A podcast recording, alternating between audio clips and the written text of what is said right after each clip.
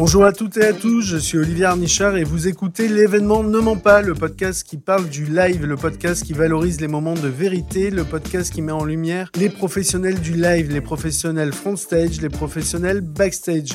L'événement ne ment pas et on en parle vraiment. Et aujourd'hui, je suis au Matmut Stadium à Lyon, le stade du euh, club du Loup qui nous accueille pour un enregistrement euh, formidable, j'en suis sûr, avec Olivier Magne. Avant de dire bonjour à, Olivier, je vais te raconter pourquoi euh, ça m'intéresse d'échanger avec toi sur sur l'événement, sur le live. Ce qui m'intéresse, c'est d'avoir euh, ton point de vue et ton expérience qui est en fait multiple par rapport au live, avec euh, évidemment une actualité d'entraîneur, de consultant, mais également un passé extraordinaire de joueur.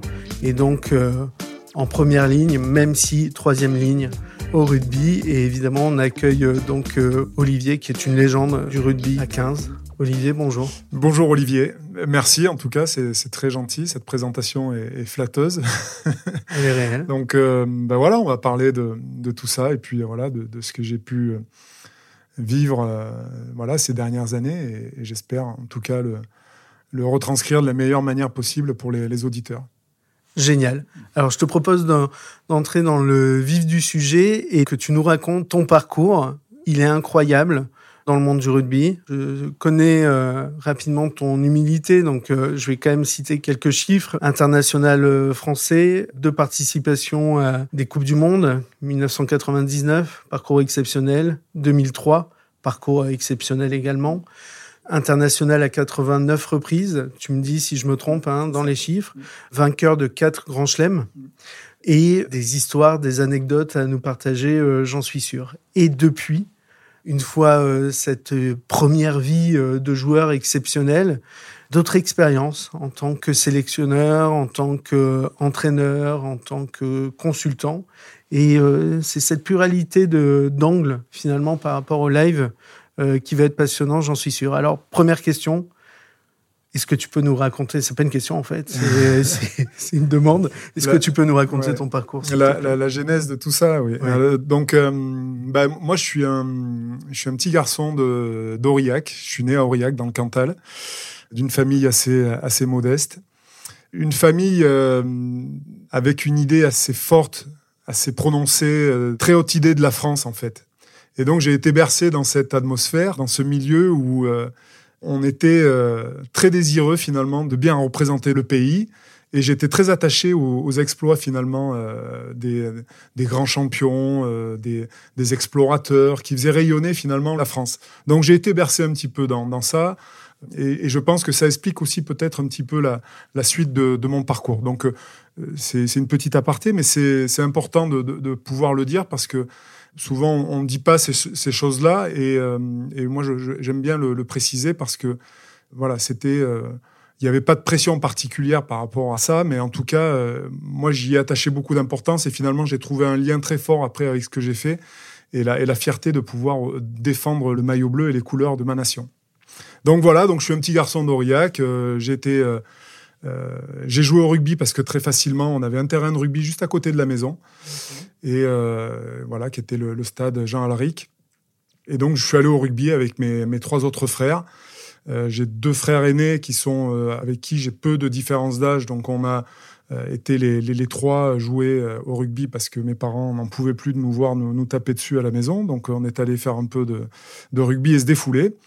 Voilà, donc très rapidement, le sport a pris beaucoup d'importance dans ma vie. C'était aussi un besoin de, l'enfant, euh, euh, je dirais, qui était quand même assez, euh, qui avait beaucoup d'énergie et qui avait besoin de, de l'évacuer. Ça a été vraiment un moyen important pour moi de, de, de me construire dans, dans ma jeunesse. D'accord. Et très très vite, voilà, j'ai touché un peu à tous les sports.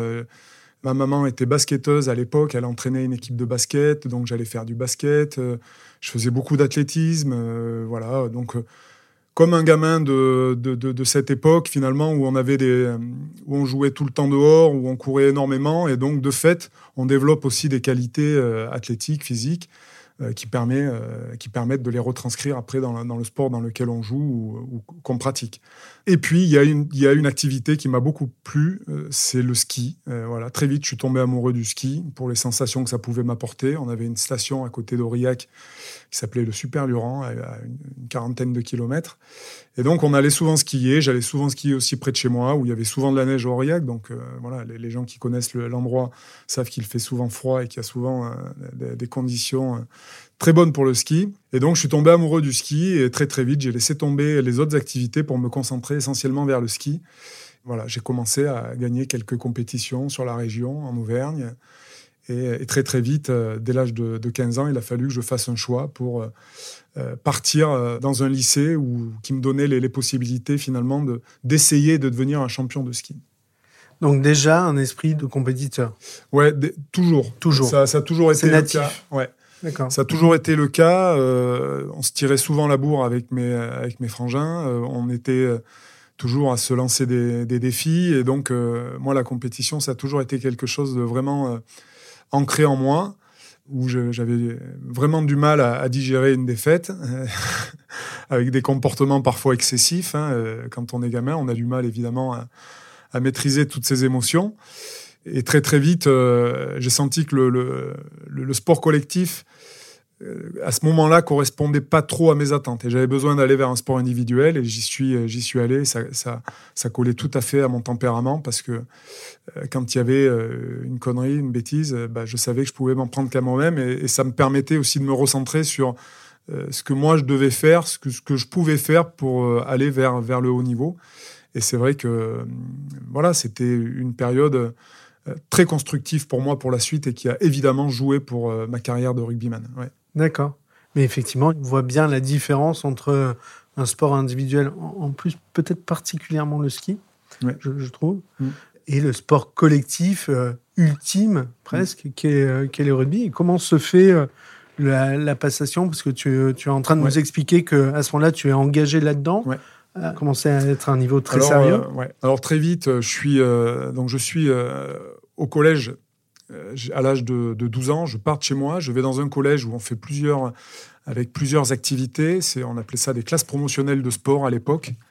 Et donc le ski prend une importance voilà très très voilà très très active. Et finalement, après, à 15 ans, je pars en sport-études de ski, pas très loin d'ici, pas très loin de Lyon, au lycée du Fayet, au lycée du Mont Blanc. Euh, donc, je suis licencié au ski club de, Saint-Gervais. Et donc, pendant deux ans, euh, je fais euh, exclusivement du, ski avec un programme adapté au niveau scolaire. Mais pour moi, j'étais pas trop, j'étais pas trop axé évidemment sur la, scolarité. J'étais obnubilé par le, par le sport. Voilà. Et donc, j'ai fait deux ans à un très bon niveau de, de, ski, sans pour autant tirer mon épingle du jeu. Et, et c'est vrai que la désillusion a été quand même très, très, très forte. Donc j'ai été à 17 ans obligé d'arrêter parce que c'était euh, les résultats n'étaient pas là, euh, que venant d'une famille modeste, c'était un sport qui coûte quand même pas mal d'argent et ça en coûtait pas mal à, mes parents. Donc euh, on a décidé d'arrêter. Je suis rentré, je suis rentré en Auvergne et là j'ai repris le rugby avec les copains que je connaissais de, de, de, mon jeune âge. La période rugby a commencé là. D'accord.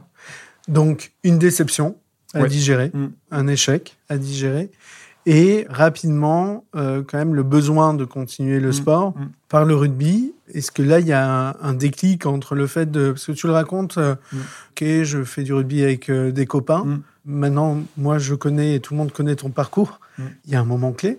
Ouais, ouais ouais il y a, y a un moment clé. Hein. Je c'est j'ai 17 ans, je sais pas trop quoi faire, donc je sais que je j'ai besoin d'activité, j'ai besoin de dépenser cette énergie qui est, qui est débordante.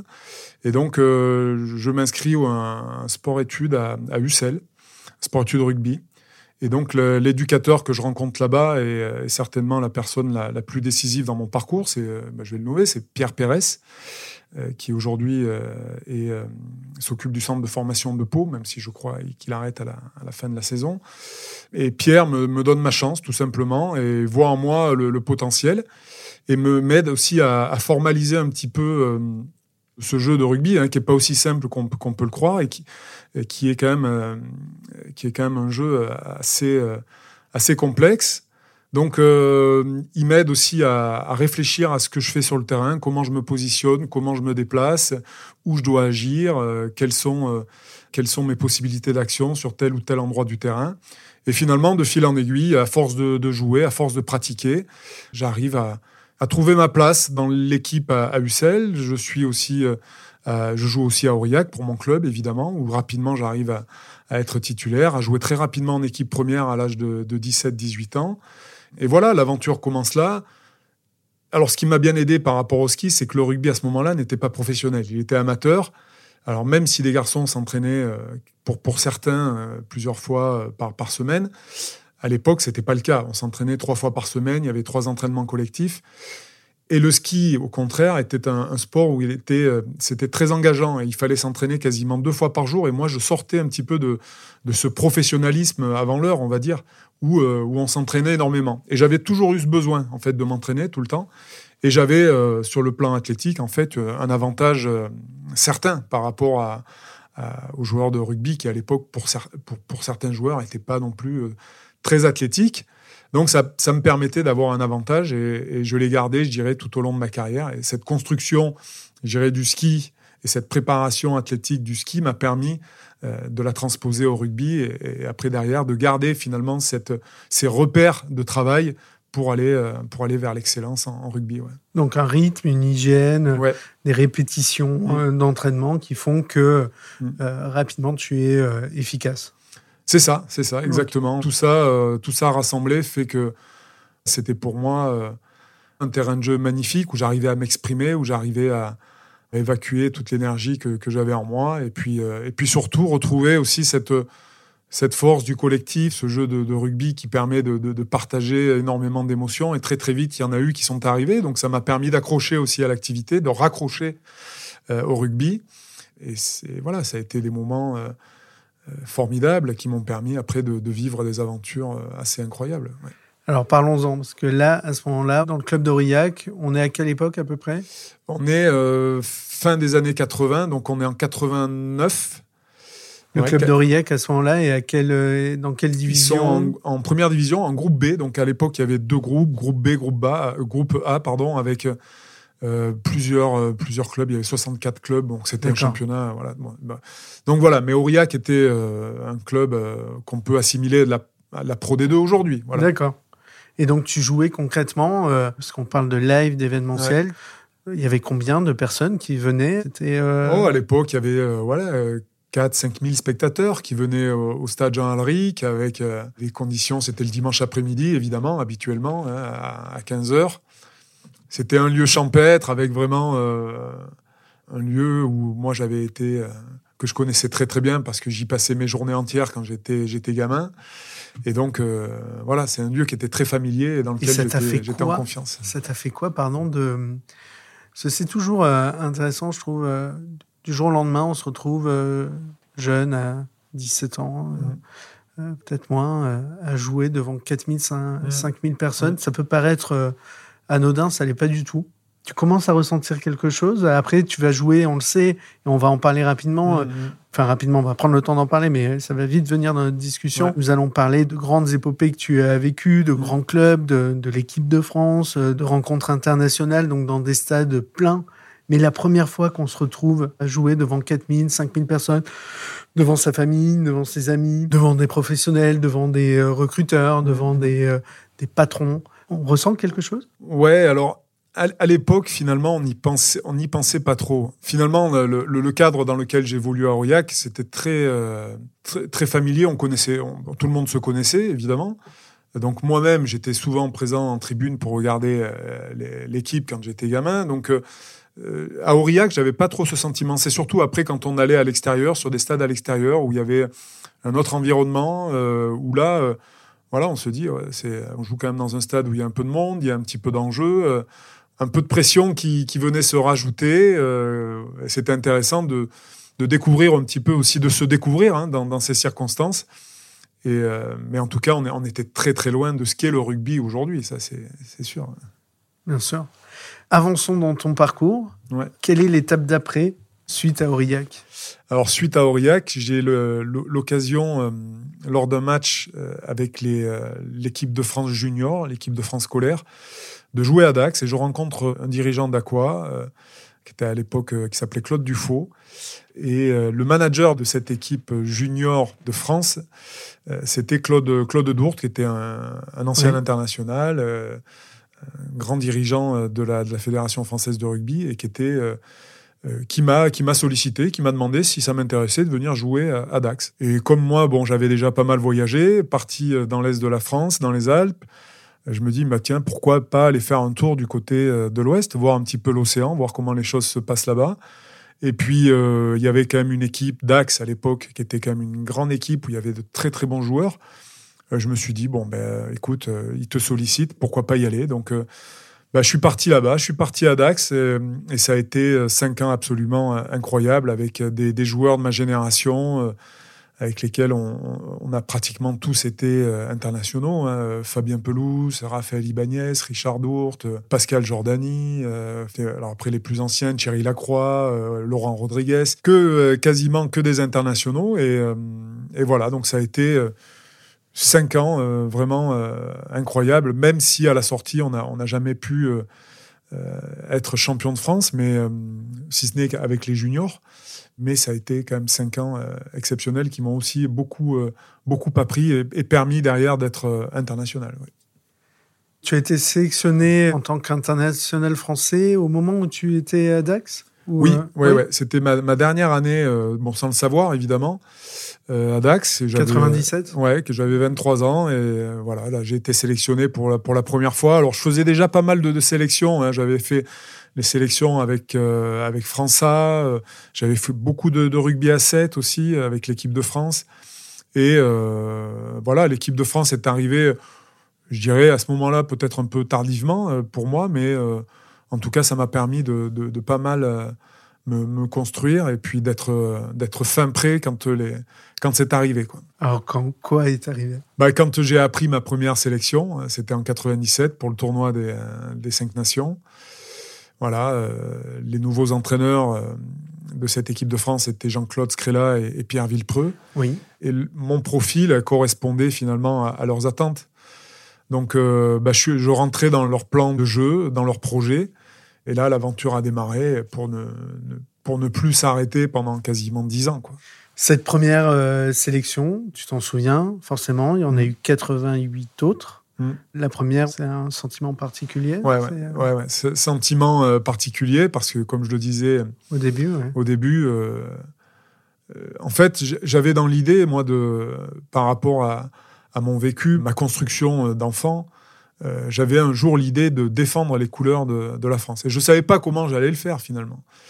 Et je l'ai fait à travers, euh, à travers le rugby, à travers un maillot de rugby. Et euh, c'était au Parc des Princes contre le Pays de Galles. On fait un bon match. Derrière, on enchaîne avec une victoire à Twickenham. et puis derrière, le Grand Chelem qui vient en 97 après seulement trois sélections. Donc je suis, là, je suis béni des dieux. Quoi. À ce moment-là, il y a, c'est incroyable. C'est c'est un rêve finalement qui se, qui se réalise. Déjà celui d'être sélectionné avec l'équipe de France, de pouvoir défendre le maillot national au plus haut niveau, et puis après derrière de faire un grand chelem, euh, quand même qui était encore à l'époque quelque chose de, très, euh, de très très important et très rare pour les, pour les Bleus. Et corrige-moi si, euh, si je me trompe, mais vous gagnez deux grands chelems d'affilée? Oui. 1997, 1998. 1997, tu viens de nous le raconter, trois sélections et tu gagnes euh, un premier grand chelem, un sentiment euh, incroyable, j'imagine. Et tu confirmes, et vous confirmez l'année d'après.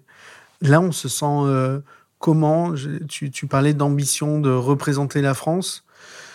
Ça se concrétise de manière formidable, parce qu'on représente la France quand on est sélectionné, mais là, tu nous racontes que vous le représentez la France et vous la faites gagner. C'est un sentiment. Tu as commencé euh, notre euh, échange par ça, hein, quand même, par le, quelque chose d'assez viscéral euh, vis-à-vis de notre pays. On le vit comment? Ben, Avec une, une fierté incroyable. Ouais, c'est. on, pense à, on pense beaucoup à sa famille, à, à tout ce qui a fait qu'on a été construit comme ça et, et tout le bonheur que l'on peut de donner à, aux gens qui, qui, sont, qui sont comme nous, qui sont attachés finalement à, à, à ce qu'on représente au mieux notre pays de quelque manière que ce soit. Donc là, ça se fait à travers le sport, à travers le rugby, à travers un jeu, c'est formidable. Et, et, de pouvoir le, le, le, transmettre ça et communier avec euh, autant de, de, spectateurs et puis derrière des gens qui vous remercient pour, euh, pour ces choses-là, c'est génial. Vous, derrière, vous, faites de grands chelems, vous arrivez, vous êtes invité euh, à l'Élysée, vous êtes assis à côté de Jacques Chirac pour boire des bières. Enfin, c'est alors que, que six mois avant, euh, voilà, euh, il y avait rien de tout ça, quoi. C'est ça, va tellement vite en fait. Ça va que finalement on est on est dans le tourbillon euh, dans, dans, dans cette dans cet engrenage là et tu conscientises tout ça à l'époque? Non, non, non, non, pas du tout. pas du tout. Ouais, ouais. Non, non. D'ailleurs, quand c'est quand on se le, remémore, hein, quand on en reparle, même là, à travers le podcast, on, se dit quand même que c'est incroyable euh, que, tout ça, que tout ça arrive. Moi, je suis un petit gars d'Aurillac, euh, au milieu de la campagne, il n'y a rien. Si on m'avait dit, euh, tu vas être reçu à l'Élysée, et voilà, et manger à côté du président de la République, bon, bah, je ne comprends pas, quoi. je comprends pas ce qui se passe. Les sélectionneurs à l'époque sont de l'équipe de France? Euh, Les sélectionneurs sont Jean-Claude Scrella et Pierre Villepreux. Ouais.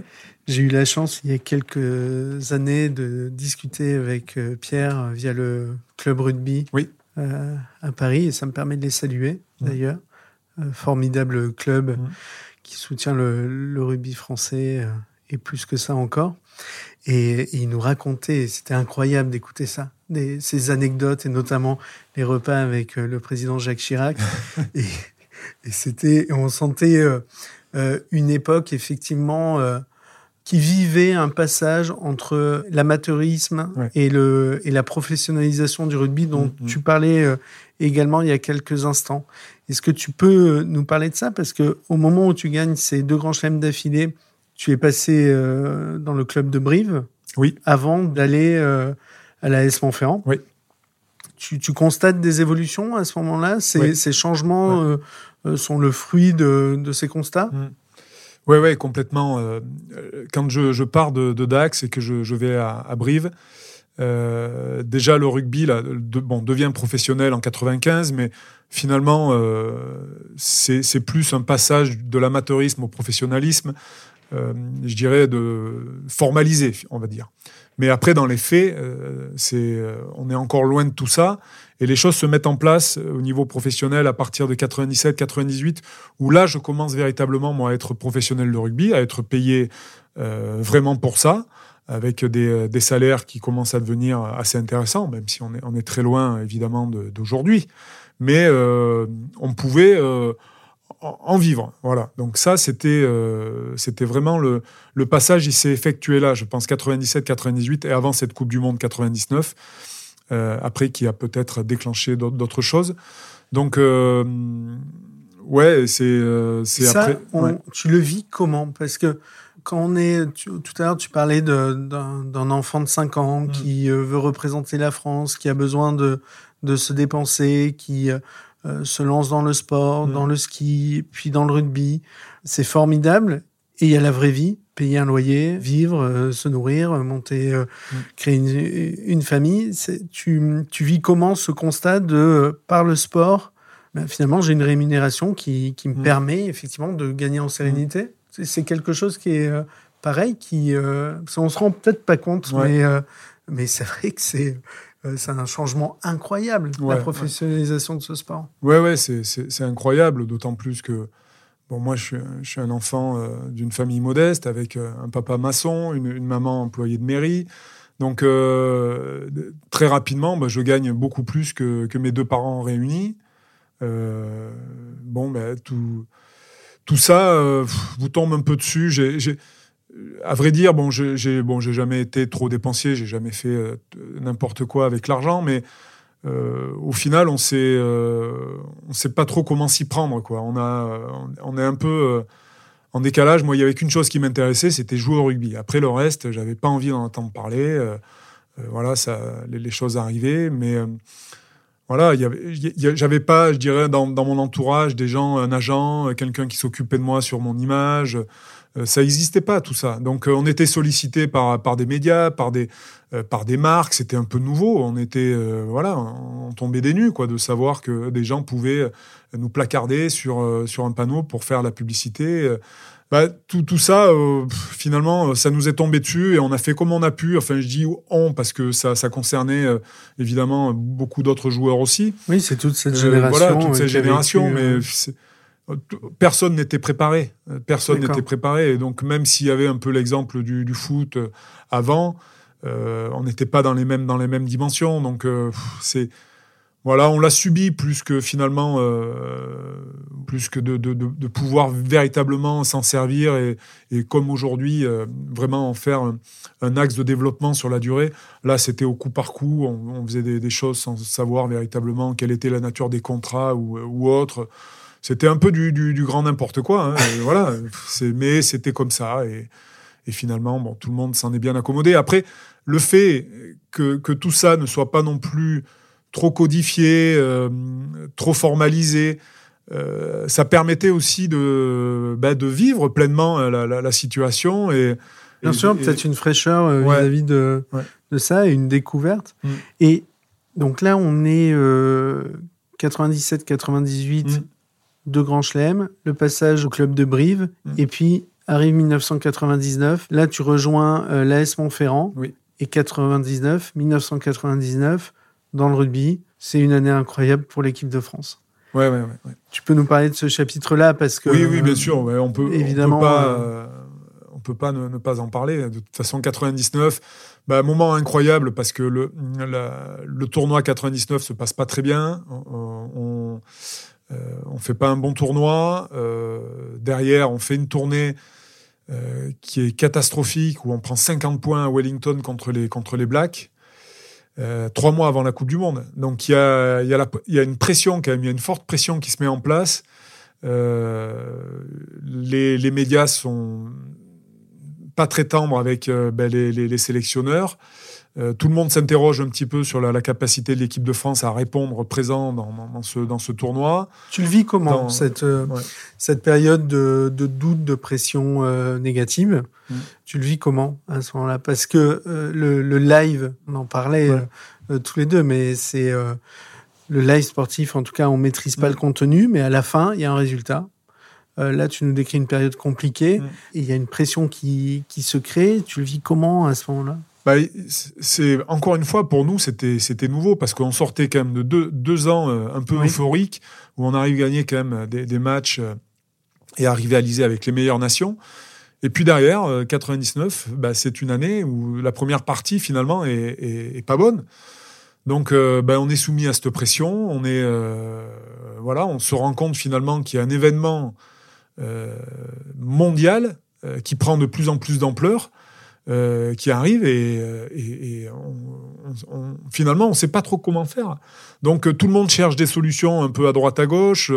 Tout le monde s'engueule parce que c'est vrai que dans le groupe il y avait beaucoup de, je me rappelle cette équipe de 99, il y avait beaucoup de grosses personnalités. On en arrive aux mains, il y a des, des, bagarres sur le terrain, il y a, ça part un peu dans tous les sens quoi. Donc c'est un environnement euh, où, tout était nouveau, rien n'était préparé et, je dirais que bah, le, seul moyen que, l'on trouve pour finalement euh, faire en sorte bah, que cet événement se passe bien, bah, c'est euh, le carré vert, uniquement cet, cet, endroit là qui est essentiel et sur lequel on se met à nu et, on n'a pas le finalement d'autre choix que de, de, donner le meilleur de soi-même pour essayer, pour envisager euh, que les choses tournent autrement. Mais, mais, mais on, on, a, on a plus subi finalement qu'anticipé les, les, choses. Mais c'était l'époque qui voulait ça. D'accord. Premier match de la Coupe du Monde et vous arrivez en finale. Mm. Tu peux nous décrire, enfin, pour le coup, c'est, exceptionnel. Peu de sportifs ont la chance de vivre ça. Mm.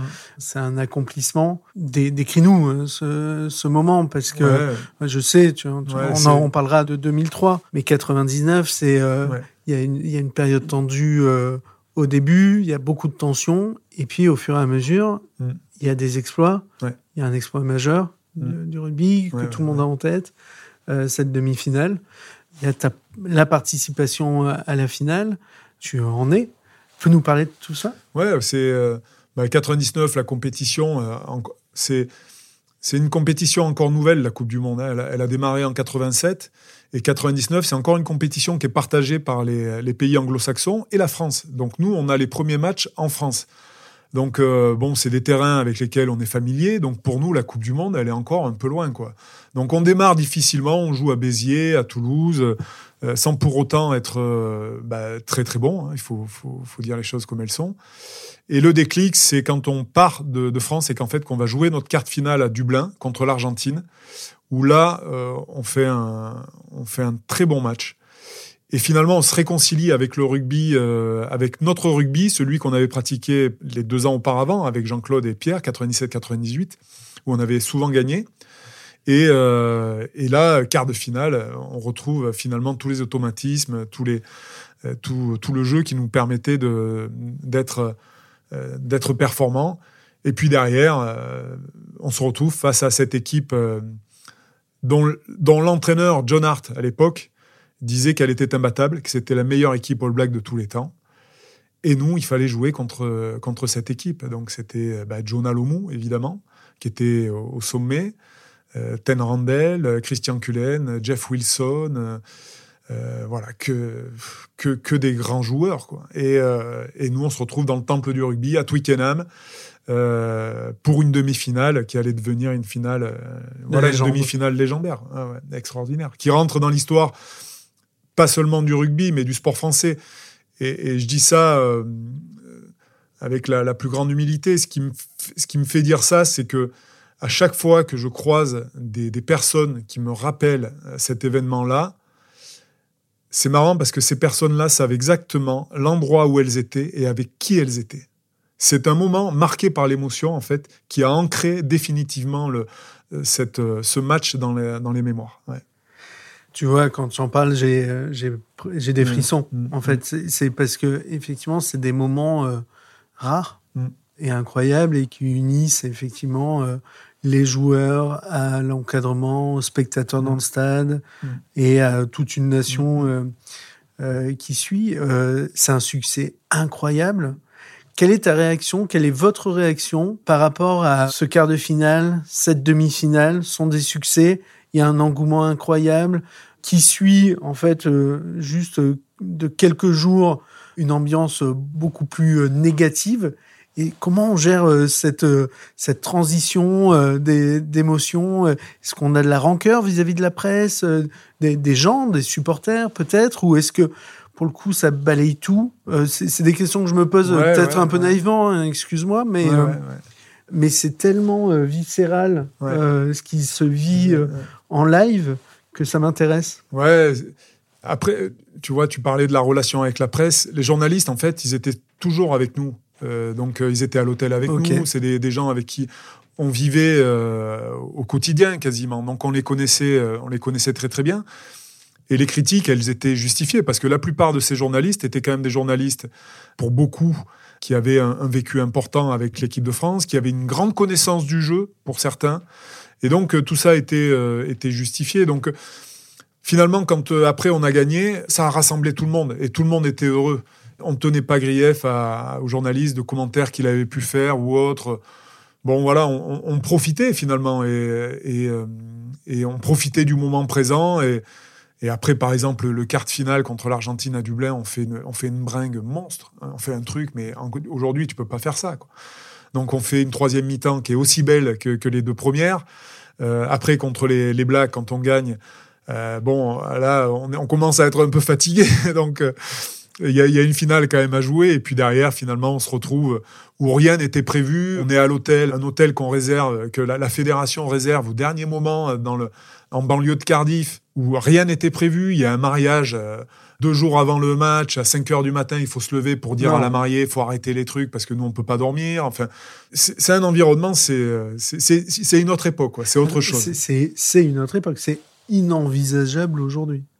Mais non, c'est impossible. C'est impossible. Mais nous, ça nous, ça nous, a ça nous fait tellement d'histoire. Et encore, tu parlais d'anecdotes qu'on peut raconter et il y a toutes celles qu'on ne peut pas raconter. Et qu'on va garder pour nous, jalousement, tu vois. Et moi, je suis content de ça parce que à l'époque, il n'y avait pas encore tout, tout ce phénomène des réseaux où tout pouvait être filmé, écouté, entendu. Là, il y a des choses qui sont encore très secrètes, quoi, et qui, qui le resteront parce que euh, c'est à nous, quoi. Et, euh, et voilà, donc euh, c'est c'est pour ça que c'est super d'avoir vécu ces moments-là. Moi, je suis très content d'avoir vécu ces deux périodes, en fait, entre l'amateurisme et le professionnalisme, parce que je pense que j'ai connu le meilleur des deux, finalement. Certainement. Là, la Coupe du Monde se termine. Bon, il y a un échec en finale. Il y a une réussite, parce que atteindre la finale, et avec ce parcours-là, si, euh, je pense que tout le monde se rend compte de ce qu'était, euh, de ce que sont, mm. mais de ce qu'étaient, je trouve, les All Blacks à l'époque. Mm. Je veux dire, c'était effectivement, euh, ça faisait peur. donc c'est c'est incroyable. C'est c'est une victoire. On peut utiliser des termes du vocabulaire de guerrier, hein, presque, de, de, combat mm. réellement. Comment on passe à la suite? C'est le moment où tu intègres ton nouveau club la variation euh, entre euh, je vis une finale de, Coupe du Monde et puis euh, quelques semaines après, ou très rapidement, je me retrouve avec un match important, certainement, du, championnat, mais entre guillemets, hein, excuse-moi, lambda ou plus commun. Comment on arrive à se remotiver Comment on regarde le stade qui n'a rien à voir en termes de dimension, d'affluence mm. Ouais, c'est euh, c'est évident qu'il y, y, a un peu de décompression. Euh, après, très très vite, euh, le, le, on était déjà au mois de, de novembre hein, quand on, on, retourne dans nos clubs. Euh, et j'ai quelque part, j'ai la, la, chance avec mon club de Clermont à ce moment-là de jouer la, la, la grande Coupe d'Europe avec des matchs quand même qui sont très intéressants, qui sont vraiment vraiment d'un très très bon niveau, d'une d'une grande intensité. Et donc voilà, ça permet de rebasculer assez vite finalement dans, dans, la, dans la partie. Et, euh, enfin, dans la partie en tout cas, de, vraiment de, retrouver les, sensations qui vont avec, euh, avec un, match, je dirais, de, championnat ou de, ou de Coupe d'Europe. Donc voilà, la, transition se passe plutôt bien. Je, je trouve finalement que ça s'est plutôt bien passé, qu'il n'y a pas eu une décompression trop trop longue. D'accord. Les années passent.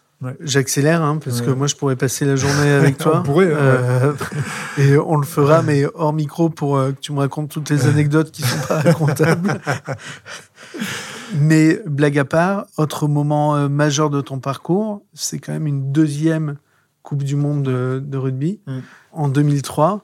On appréhende cette deuxième fois comment Quatre ans ont passé? Ouais, 2003. Bah, on sent que le rugby, là aussi, encore une fois, en l'espace de 4 ans, il a pris une nouvelle dimension. Euh, là, cette fois-ci, la Coupe du Monde, elle est uniquement euh, sur, euh, sur l'Australie. Nous, on est beaucoup mieux, pré on est encore, pas beaucoup mieux préparé, mais je dirais, on est, pour la plupart d'entre nous, on est une génération où on a une trentaine d'années, on est au, sommet, et on est rejoint par de jeunes joueurs comme Frédéric Michalak, Imanol Harry Nordoki, des joueurs de grand talent. Euh, qui viennent euh, renforcer les rangs de cette équipe de France. Et je pense qu'à ce moment-là, on a une équipe qui est, qui est vraiment euh, très très forte. D'ailleurs, 2002, on fait un grand chelem. 2003, on bascule sur la Coupe du Monde, vraiment avec de, grandes convictions. Un, autre entraîneur avec un système de jeu différent, c'est Bernard Laporte à ce moment-là. Mais vraiment, là, les phases de poule se passent très très bien. On fait du, du, très très bon rugby, on domine tout le monde, vraiment de manière peut-être un peu excessive. Euh, euh, le quart de finale contre l'Irlande, euh, pareil, on met 40 points à l'Irlande. voilà, c'est un match incroyable. et puis derrière, bon, et on tombe contre notre, notre meilleur ennemi. voilà, c'est l'Angleterre qui, qui, derrière va au bout. Donc voilà, c'est le regret, c'est de pas aller au bout de l'aventure. Toujours, moi je dis, je dis souvent, bon en finale, il y a, ben, y a qu'un vainqueur pour pour terminer. Mais l'idée, c'est d'aller au bout de l'aventure. Et on est, là, on n'est pas allé au bout, et c'est pour ça que ça, ça laisse quand même quelques, quelques regrets. C'est d'ailleurs une des particularités. Alors, c'est facile pour euh, la finale de 99, mais effectivement, deux fois, vous euh, perdez contre des équipes qui sont championnes. Et on est passé vite, hein, mais, euh, parce qu'on on s'est arrêté tout à l'heure sur les deux grands chelems de 97 et 98, mais il y a deux autres grands chelems qui, oui, oui, il y a deux, deux, autres grands chelems, et puis, et puis derrière, le, le fait de Il y a un grand chelem en 2002, donc avant la, Coupe du Monde, et puis post-Coupe du Monde, en 2004, en suivant, hein, cinq mois après, où on retrouve les Anglais pour une finale à, Paris, pour la finale du, tournoi, et on bat les Anglais à Paris. Donc c'est une petite revanche avec le, Grand Chelem derrière en 2004 qui suit. Voilà, mais euh, voilà, mais cette Coupe du Monde, elle, laisse des regrets parce que on, aurait pu, je pense, peut-être mieux mieux faire. Mais bon, encore une fois, l'équipe d'Angleterre mérite amplement son, titre et il n'y a, y a qu'un vainqueur de toute façon. Ça ne se refait pas et euh, ça ne se rejoue pas. Non. Pour avancer sur ton parcours, après euh, l'AS Clermont, qui est encore une fois, hein, euh, on parle d'un grand club, moi j'ai mm. encore des images euh, dingues de, cette, de ces périodes en tête. Avant de raccrocher, tu fais une, dernière expérience à l'étranger. Je parle de ça parce que je ne sais pas si elle est significative pour toi, cette expérience de joueur en Angleterre. Mm. Mais dans ton parcours derrière, tu as eu d'autres expériences internationales. Et c'est pour ça que je voulais aborder ce, ce point peut-être euh, avec toi Ouais, euh, alors moi j'ai toujours pensé que le rugby permettait finalement euh, bah, de, de, voyager, de partager, de, connaître d'autres cultures.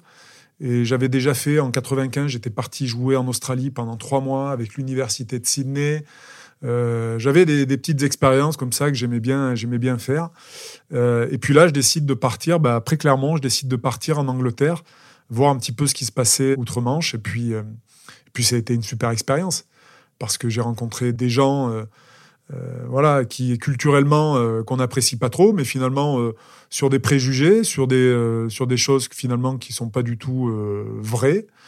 et puis derrière, on se fait des, des, amis et on comprend mieux la culture, on comprend mieux pourquoi ils fonctionnent de cette manière. Et finalement, on trouve qu'il y, y, a des bons côtés. Donc moi, j'en garde un, un, un, très très bon souvenir. Et après, c'est c'est là aussi, c'est de, voir la, culture finalement anglo-saxonne, euh, ça permet euh, de voir aussi quand même euh, qu'ils sont très pointilleux dans la préparation d'événements, très précis, avec une vraiment l'idée de, faire du, sport un, véritable spectacle tel qu'on le connaît aujourd'hui. Et je pense qu'on doit beaucoup aux anglo-saxons pour cette capacité à faire de, l'environnement sportif un lieu où tu, vis un vrai événement, voilà, un vrai spectacle. Exactement. Et euh, ça me permet une transition sur euh, d'autres euh, angles de vue que tu as vécu, que tu vis vis-à-vis du rugby. Et j'accélère parce que je, effectivement le, le, temps passe. Tu es entraîneur. Ouais. Tu es consultant ouais. également. Dans 100 jours, il y a la Coupe du Monde de rugby mm. qui débute, France 2023, la Coupe du Monde en France. Ton regard là-dessus, à la fois sur en tant qu'entraîneur, c'est-à-dire après avoir connu euh, le terrain en tant que joueur et puis euh, du côté des médias? Oui, oui. Alors après, euh, bon, pour faire la transition, mais très très vite après ma, ma carrière de rugby, j'ai entraîné avec la fédération notamment, où j'ai entraîné toutes les catégories, France A, France amateur, les moins de 20, fait beaucoup aussi de missions avec World Rugby dans les pays émergents où j'allais former les, éducateurs dans les pays qui en avaient la, nécessité. Hein. C'était les pays africains, le Cameroun, la Côte d'Ivoire, J'allais en Ukraine, en Roumanie, former les, éducateurs. Et donc ça, c'était aussi des expériences qui étaient très, très enrichissantes. Euh, et puis avec cette période, avec consultant, avec euh, Eurosport pendant une dizaine d'années. Et, euh, aujourd'hui, c'est avec la chaîne L'équipe, avec M6, avec RTL. Voilà, donc j'ai touché un petit peu à, tout. Et c'est vrai que de voir que l'événement qui se prépare dans 100 jours, là, il est attendu. Hein. Il est attendu pour deux choses, parce que c'est successivement d'avoir une Coupe du Monde et puis les Jeux derrière permettent de, voilà, en termes de représentation aussi, de montrer que la France est capable, même si elle l'a déjà montré par le passé, d'organiser des grands événements euh, mondiaux. Et puis derrière, parce que cette équipe de France, elle a potentiellement la capacité de remporter le titre. Et elle a une jeune génération qui est vraiment euh, une belle génération avec des joueurs euh, qui, ont, qui représentent très très bien les valeurs de, de notre sport. Et on, a, on est passé par une période un peu compliquée pendant une dizaine d'années où on n'a pas eu de, très bons résultats. Et aujourd'hui, grâce à cette génération de, joueurs là, qui sont vraiment, euh, qui sont vraiment tournés vers, cette idée de, euh, d'effort, d'engagement, de, de, partage, d'humilité, euh, voilà, leur, permet à cette jeune génération finalement d'être très performante au plus haut niveau. Donc c'est, ils ont beaucoup de talent. Et, moi, j'espère qu'une chose, c'est qu'on arrive à, être, à être champion du monde voilà, dans, dans, quelques, dans quelques mois, ce serait, ce serait super pour le, rugby français. J'espère aussi. C'est vrai que, sans faire une émission de rugby, mais mm. euh, à proprement parler, euh, parce que c'est n'est pas le sujet, mais, mais je trouve que cette équipe, euh, au-delà des résultats, transpire ce sentiment que tu décrivais au début de, d'engagement pour, euh, pour, pour la France, pour, la nation. Mm. C'est plus facile quand ça fonctionne, hein, mm, mm. sûrement. Mais on, le ressent quand j'en parle avec des acteurs de, du rugby que nous avons en commun. Euh, on sent ça. Et c'est quelque chose dans ton parcours euh, d'entraîneur, pour le coup, que tu as constaté une, une évolution là-dessus ou peut-être que c'est très individuel et que ça dépend de chaque joueur? Non, non, mais je l'ai constaté, d'autant mieux que bah, tous les joueurs dont, on parle, les, Dupont, les Gelans, les Gelons, les, les Cross, les Marchands, c'est des joueurs que j'ai entraînés avec l'équipe de France des moins de 20 ans, moi que j'ai eu. Euh, donc j'ai pu euh, constater que cette génération-là, elle avait quelque chose de, particulier. Et, ce qui les réunit, c'est cette, euh, cette humilité, cette, cette, cet engagement auprès de, de, de ce jeu de rugby qui est pour eux voilà, un jeu qui représente toute leur vie. Donc, ils sont prêts véritablement à faire tous les efforts nécessaires pour porter finalement ce jeu à, euh, voilà, au, sommet euh, du, rugby mondial. Donc c'est vraiment des, joueurs avec de très très belles qualités, euh, avec de, très belles valeurs, et je suis d'autant mieux placé pour en parler que je les ai entraînés, donc je, voilà, je, peux garantir finalement que c'est pas justement juste une une posture, c'est vraiment intrinsèquement quelque chose qui est ancré en eux. Et moi, je suis très, très fier de, de ça de voir que, que des joueurs comme ça qui ont de belles valeurs ont aussi des joueurs, sont aussi des joueurs qui ont un grand, grand talent et sont capables de pouvoir l'exprimer euh, au plus haut niveau sur un, sur un, terrain de rugby. Bon, je ne peux pas faire autre chose que juste croiser les doigts, euh, mais euh, effectivement, on est derrière eux.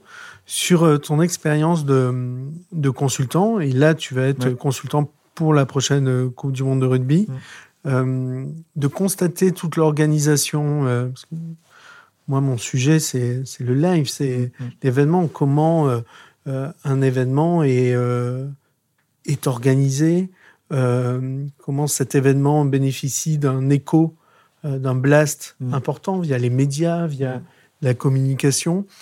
C'est quelque chose, bon, tu, connaissais les médias quand tu étais joueur, quand tu es, quand tu es entraîneur, mais de, de le voir dans les coulisses, c'est tu, tu, enrichissant. Euh, c'est vraiment une autre expérience. Euh, mais est-ce que ça, euh, intellectuellement, ça, ça t'enrichit?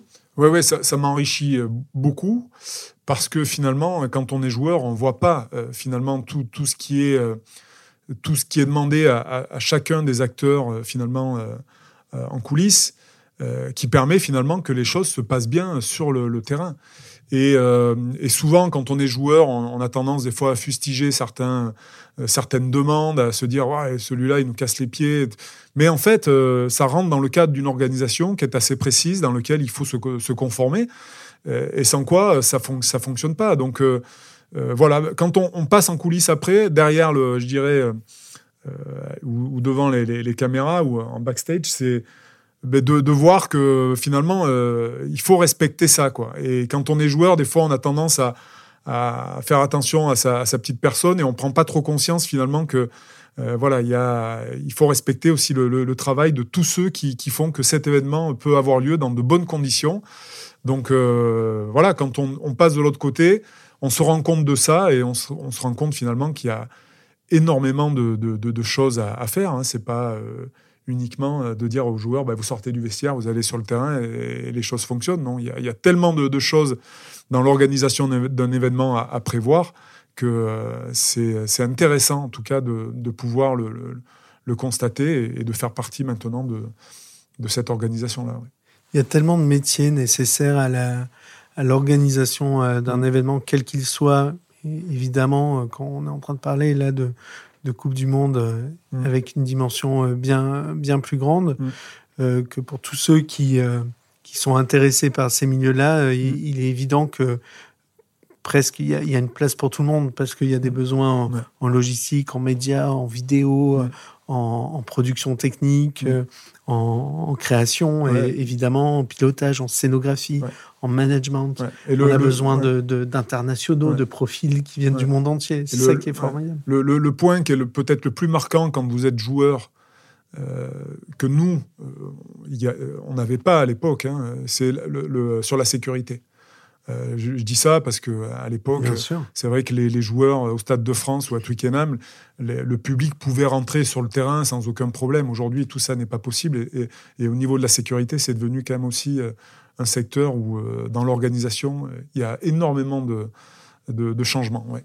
Un enjeu majeur d'ailleurs, la sécurité pour les grands événements sportifs à venir en France, comme mm. la Coupe du Monde de rugby et évidemment les, les, Jeux olympiques en 2024.